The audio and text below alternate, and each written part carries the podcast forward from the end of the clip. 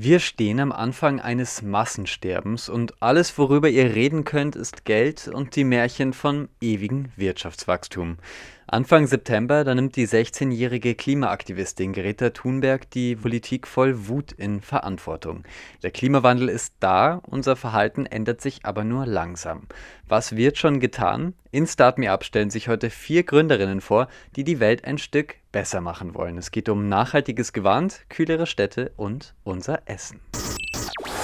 Start Me Up.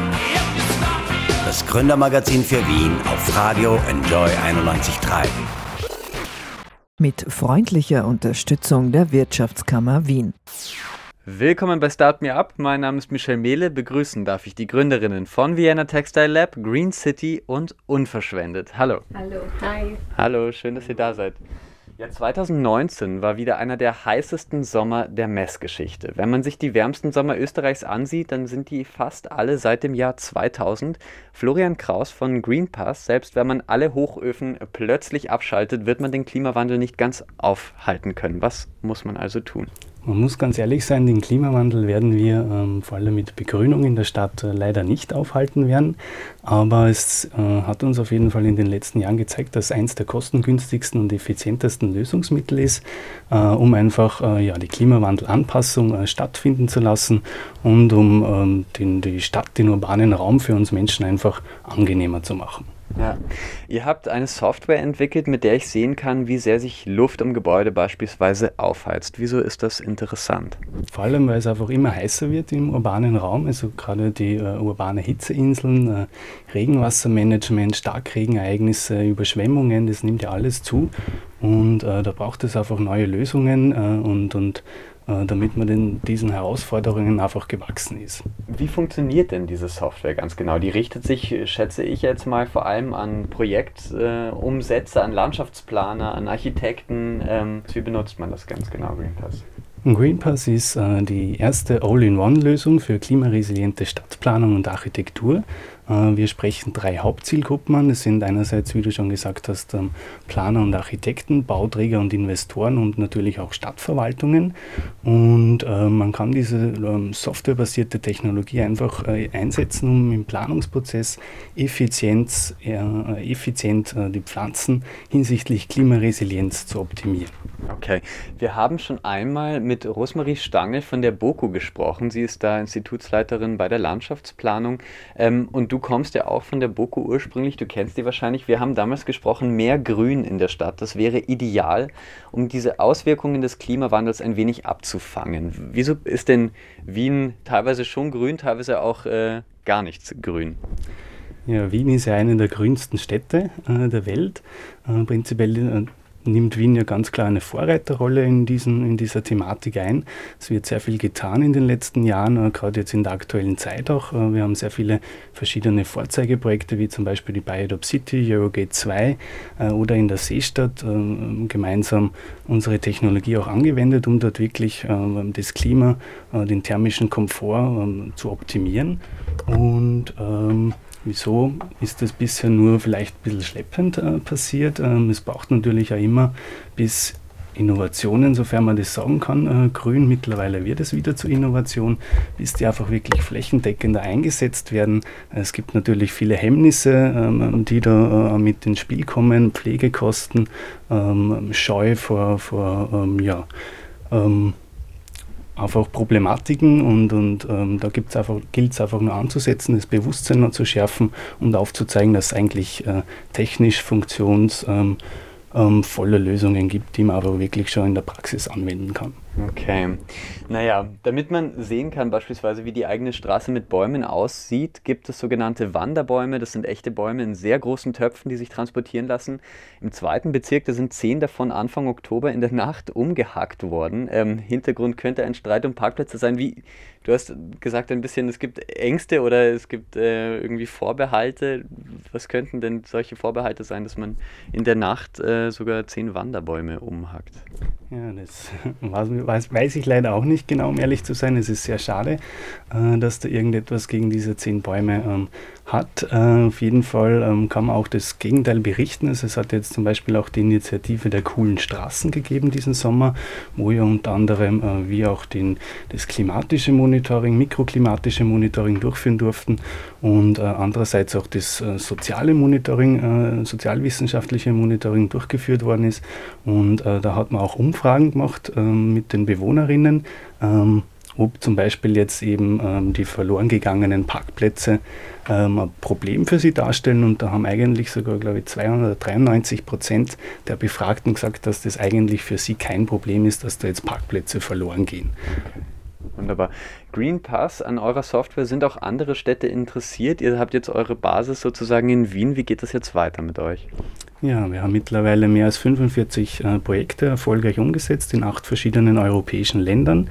Äh, natürlich in Österreich sehr stark, in Wien, aber mittlerweile auch in UK, in London, in Antwerpen, in Belgien, Mailand, Italien und äh, viele mehr. Und äh, ja, wir wollen unsere Services ganz klar ausrollen, äh, europaweit, weil dafür haben wir sie ja entwickelt, weil die Problematik ist einfach auch weltweit.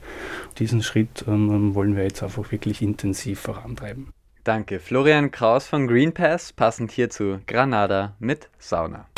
Start Me Up. Das Gründermagazin der FH Wien der WKW.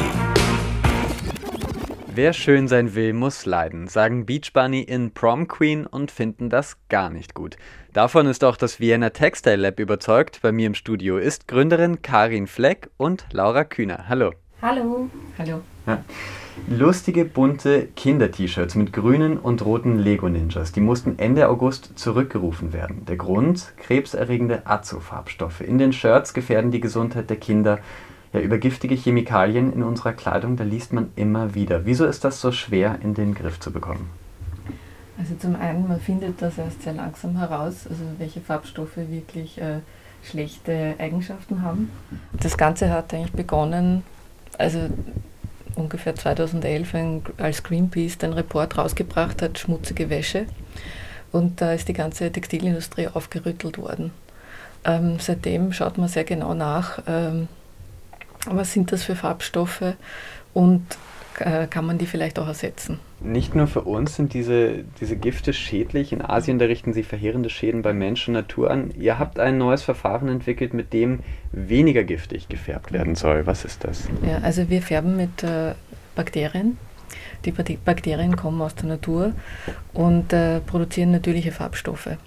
Das ist quasi ein bisschen back to the äh, Basics, ja, also von früher. Früher hat man mit Pflanzenfarben und, und äh, äh, tierischen Farben gefärbt und das ist eigentlich so ein Revival des Ganzen. Ähm, der, der, Grund dahinter ist einfach, dass man biologische Herstellungsprozesse hinter dem Farbstoff hat und nicht aus dem Rohöl oder aus petrochemischen Produkten quasi äh, Farbstoffe erzeugt, die nicht natürlich sind.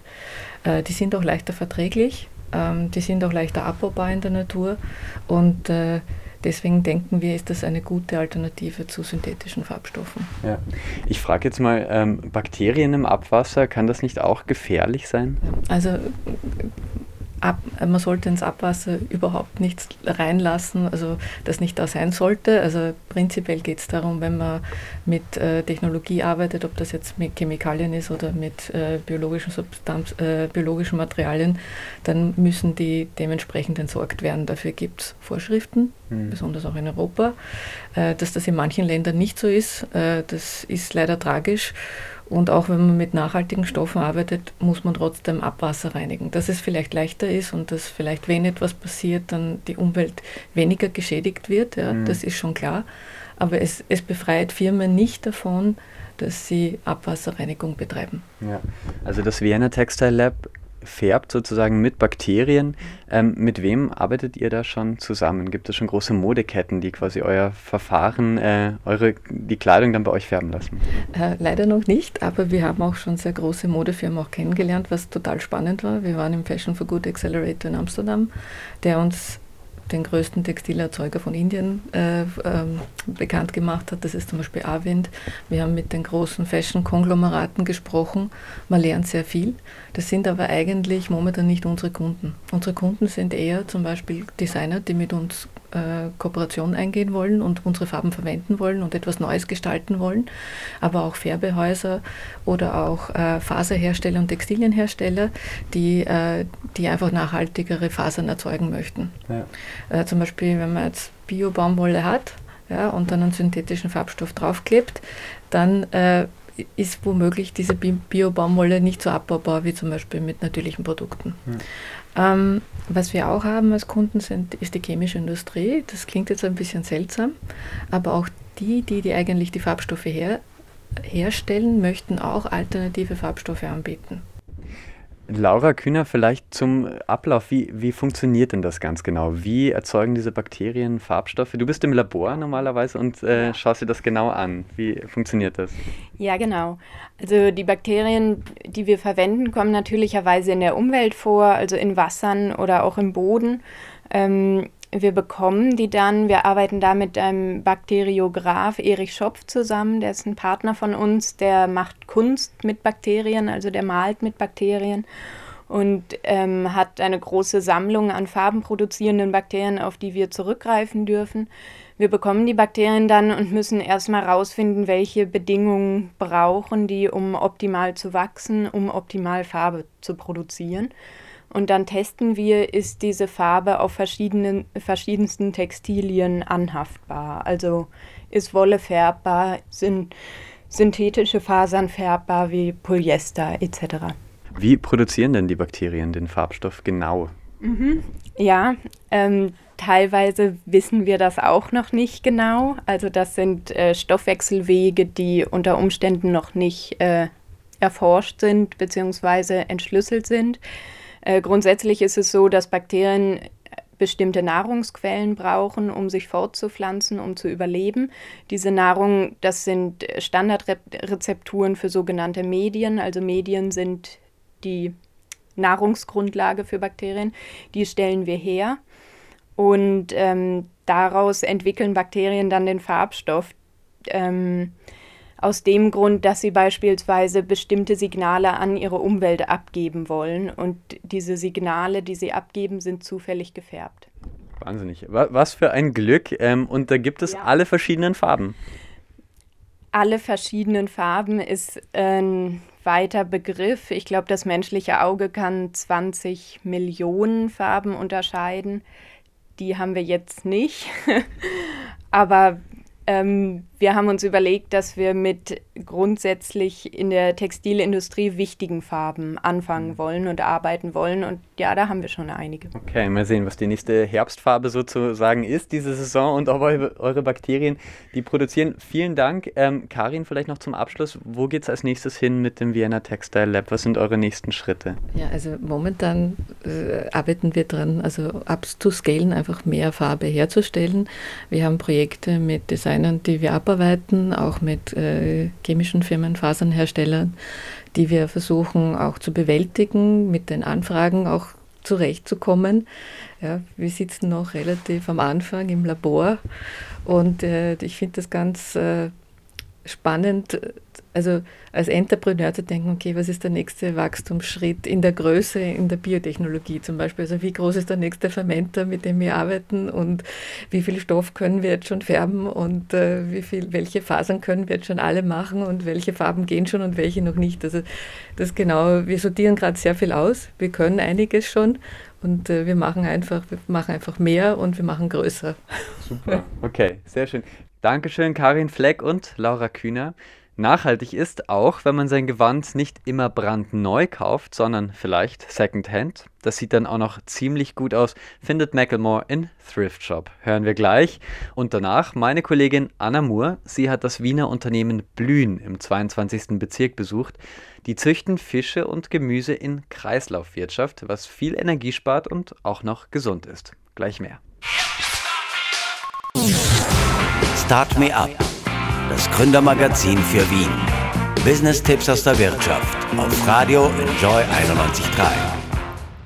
Eine Landwirtschaft in der Großstadt, ein moderner Bauernhof, vielleicht kann man es so nennen, was das Unternehmen Blühen am Wiener Stadtrand macht. Fakt ist, da wächst und sprießt es und es tummeln sich jede Menge Süßwasserfische auch in den Anlagen von Blühen. Im 22. Bezirk seit äh, circa drei Jahren gibt es den Betrieb. Bei mir ist jetzt einer der Gründer von Blühen, Gregor Hoffmann. Hallo, danke, dass du dir Zeit nimmst. Ja, sehr gerne. Hallo. Ich habe vorher gesagt, moderne Landwirtschaft bzw. Bauernhof in der Stadt. Kann man das so sagen oder wie würdest du es nennen, was ihr macht?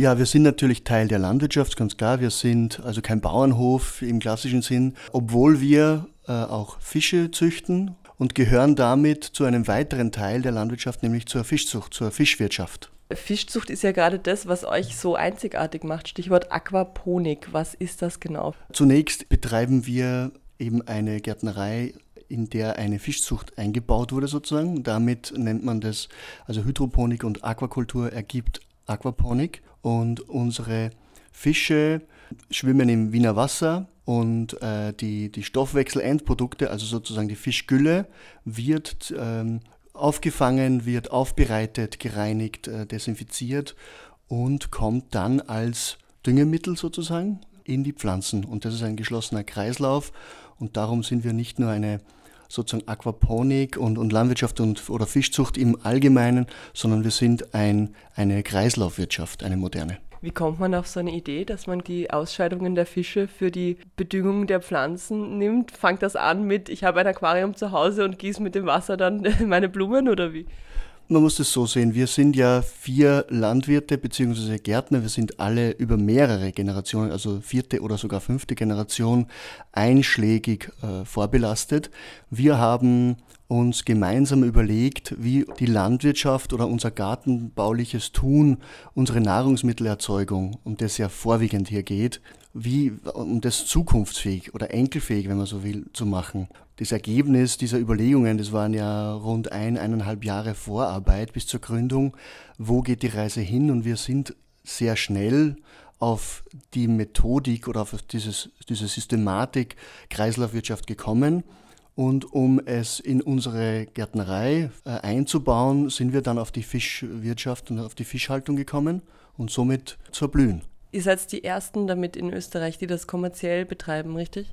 Ja, genau. Das ist wichtig, dass man dazu sagt, weil sonst würde man die sehr, sehr vielen engagierten Hobby-Aquaponiker jetzt äh, verprellen. Es gibt eine ganze Reihe von Pionieren, die das im Hobbybereich machen. Und äh, es ist eine sehr lebendige Community, die sich da ja auch mit einem sehr zeitgeistigen Thema beschäftigt. Also wirklich lokal Nahrungsmittel zu produzieren, um, um sie auch lokal zu verbrauchen, zu verwerten, höchstwertig. Aber wir sind die erste kommerzielle, ja, so ist es. In anderen Ländern gibt es das dann schon auf kommerzieller Basis, nehme ich an, oder?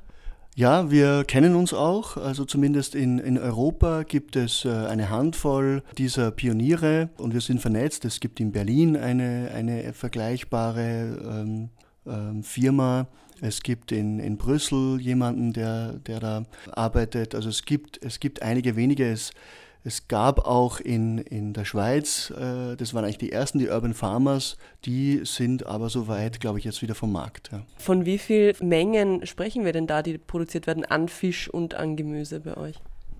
Wir haben derzeit eine Kapazität von rund 20 Jahrestonnen Fisch das ist jetzt nicht wenig und es ist auch nicht viel, wenn man sich überlegt, dass zum Beispiel in Holland große oder auch andere Anlagen bei uns äh, mehrere hundert Tonnen pro Jahr produzieren. Aber es geht nicht um die Quantität, sondern es geht um die Qualität und es geht um ein, ein natürliches Wachsen aus Sicht von vier Landwirten oder Gärtner, die einfach dieses natürliche Wachstum verinnerlicht haben. Ja. Stichwort geschlossener Kreislauf. Das heißt, es wird bei euch viel produziert, aber es entsteht relativ wenig Müll oder gar kein Müll. Habe ich das jetzt richtig verstanden? Naja, äh, Müll ist ja ein, ein Wort, das ist ja nicht ganz, äh, also es, wir reden zunächst einmal von Stoffen, weil wenn man sofort, wenn man von Abfällen oder sogar Müll redet, dann das ist ganz gefährlich, weil dann das hat gleich eine Abfallnummer und das muss gleich sofort entsorgt werden. Ja? Also zunächst ist es so, dass unsere Fische Stoffe produzieren. Ja? Also das ist in dem Fall Gülle, das ist ein Düngemittel sozusagen. Ja? Und das wird bei uns einfach komplett aufgefangen, wird eben sozusagen konzentriert, der Festanteil wird abgepresst, wird in eine Kompostieranlage, die einer unserer Partner am Hof hat, gefahren und die, die flüssige Fraktion, ja, wird komplett im Gemüsebau aufgebraucht. Ja? Das heißt, es wird dann, das wird Pflanze, das wird Frucht und, und der Rest wird sozusagen transpiriert äh, über die, die Blätter. so entstehen bei uns Stoffe und so gut wie kein Abfall. Abfall entsteht dort, wenn der Fisch filetiert wird. Das sind Fischabfälle, die teilweise in, also derzeit noch zum größeren Teil in die, in die Wiener Tierkörperverwertung kommt, ja, zertifiziert, alles äh, ganz wasserdicht sozusagen. Und ein Teil wird in einem Pilotprojekt äh, zu Hundefutter. Es klingt also alles, beziehungsweise es ist alles sehr nachhaltig und ökologisch bei euch. Trotzdem liest man auf der Website, ihr habt keine Bio-Zertifizierung. Warum nicht? Das ist ganz einfach, weil eine solche äh, Produktionsweise, äh, eine Indoor-Fischfarm in der Bio-Verordnung einfach nicht vorkommt. Das heißt, man hat in der Bio-Verordnung diese Haltungsform nicht bedacht. Das heißt nicht, dass wir nicht unter den Gesichtspunkten der Nachhaltigkeit und der ökologischen Produktion arbeiten. Das heißt, wir arbeiten nach den Besatzdichten, also Kilogramm Fisch pro Kubikmeter Wasser, also als auch bei der Ernährung äh, füttern wir zertifiziertes ähm, Futter, Biofutter. Und ja, das Wasser ist Wiener Wasser, also äh, besser kann es nicht sein. Und wir haben äh, uns entschieden, nicht jetzt sozusagen einen, uns in, den, äh, in einen Kragenkampf zu verwickeln, weil, um zu argumentieren, aber, aber, aber, sondern wir sind blühen und das ist blau und das ist grün und wir sind ökoeffektiv, das heißt, wir sind mehr als nachhaltig und wir dürfen nicht sagen, dass es bio ist, das ist klar. Äh, was sind denn jetzt die nächsten Pläne für Blühen? Ich habe gelesen in einem Artikel, der ist allerdings schon jetzt ein Jahr alt, eine Vergrößerung ist angedacht. Ist es schon soweit oder braucht es ja da noch? Ja, wir, wir sind gewachsen. Wir haben uns äh, nahezu äh, verdreifacht sozusagen, also in der Fischproduktion. Wir werden uns in der, äh, wir werden es anpassen und werden uns auch in der kommenden Saison im Gemüse verdoppeln, ja, um, um das sozusagen schön nachhaltig und in unserem Gedanken weiterzuentwickeln. Wir haben die Erweiterung ja mit Green Rocket, mit einer Crowdfunding-Plattform gemacht. Das hat super funktioniert. Diese Kampagne war für zwei Monate, wenn nicht sogar drei Monate angesetzt und wir waren nach zwölf Tagen ausverkauft. Also der Run auf Nachhaltigkeit und vor allem diese Art Produktion von Lebensmitteln ist groß. Also es war für uns überraschend. Nach zwölf Tagen, zack, war das ausfinanziert. Vielen Dank fürs Gespräch, danke fürs Kommen. Gerne, ich muss noch äh, eins anfügen, weil es wichtig ist. Ich habe die Green Rocket äh, erwähnt und wir sind auch gefördert äh, in, der, in, der, ersten Phase vom Europäischen Meeres- und Fischereifonds. Das ist für uns äh, ganz wichtig, es auch zu erwähnen, weil es sich zunächst gehört und zweitens, weil es auch was sagt. Also wir sind aus einem Topf gefördert, wo nachhaltige Projekte im, im Fischfang, Fischfangflotten, Aquakultur in Frankreich, Spanien und sonst wo finanziert wird. Also wir sind tatsächlich ein Teil der europäischen Fischwirtschaft. Vielen Dank. Start me up das Gründermagazin der FH Wien der WKW. King Gizzard and the Lizard Wizard waren das mit Fishing for Fishies. Willkommen zurück bei Start Me Up. Um unser Essen geht es jetzt auch, aber eher um das, das produziert wird und dann wieder weggeworfen. Das betrifft ein Drittel aller weltweit produzierten Lebensmittel. Die landen nämlich nicht in unseren Mägen, sondern im Müll. Zum Vergleich, Wien wirft im Jahr so viel weg, um ganz Kärnten zu ernähren.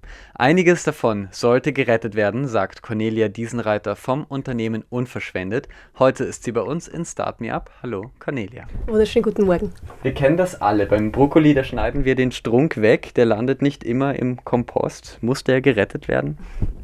Es ist schon sehr schade um den Strunk, weil ich glaube, die wenigsten Menschen wissen, dass man den toll als Suppe auskochen kann oder wenn man sich fein schneidet, der genauso gut ist eigentlich wie die Sprossen vorne drauf.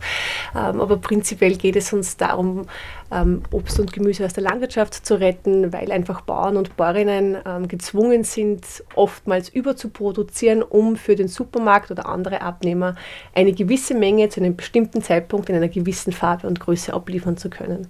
Und der Bauer muss dann einfach sehr viel anbauen, weil er möglichen Frost oder Befall oder ähnliches ausgleichen muss. Und wenn er dann aber ein gutes Jahr hat, dann hat er 120 bis 160 Prozent und das ist dann nicht nur er, sondern alle in der Region. Und dadurch kommt es zum kurzfristigen Marktversagen und es werden tonnenweise bestes Obst und Gemüse in Österreich weggeworfen. Ja.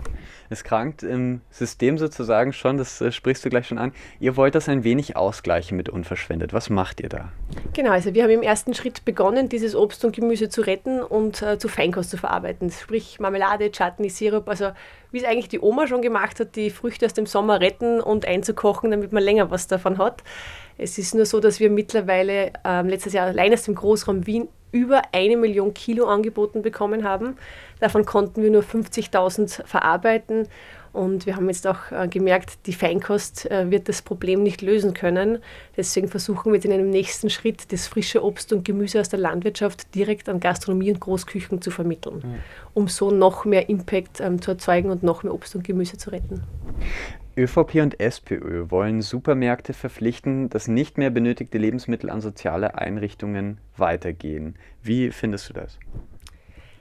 Ähm, es ist natürlich gut, wenn Bewusstsein geschaffen wird in diesem Bereich, aber ich glaube, es ist der falsche Ansatzpunkt, weil es prinzipiell ja nicht so ist, dass sich die Supermärkte dagegen ähm, sträuben, das zu machen und etwas herzugeben. Ich glaube, alle großen Supermarktketten in Österreich arbeiten mit den Tafeln zusammen.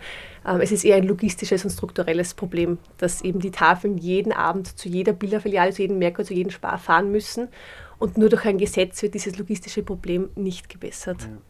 Du hast schon davon gesprochen, viele dieser Lebensmittel, die ihr, die ihr angeboten bekommen habt, ihr könnt gar nicht alle weiterverarbeiten, sollen dann an die Gastronomie gehen. Wie wird das genau aussehen? Werden die dafür bezahlen, beziehungsweise wird es dann äh, sehr reduziert sein? Umgehen sie dann sozusagen Großhändler? Wie, wie, wie sieht das vielleicht aus?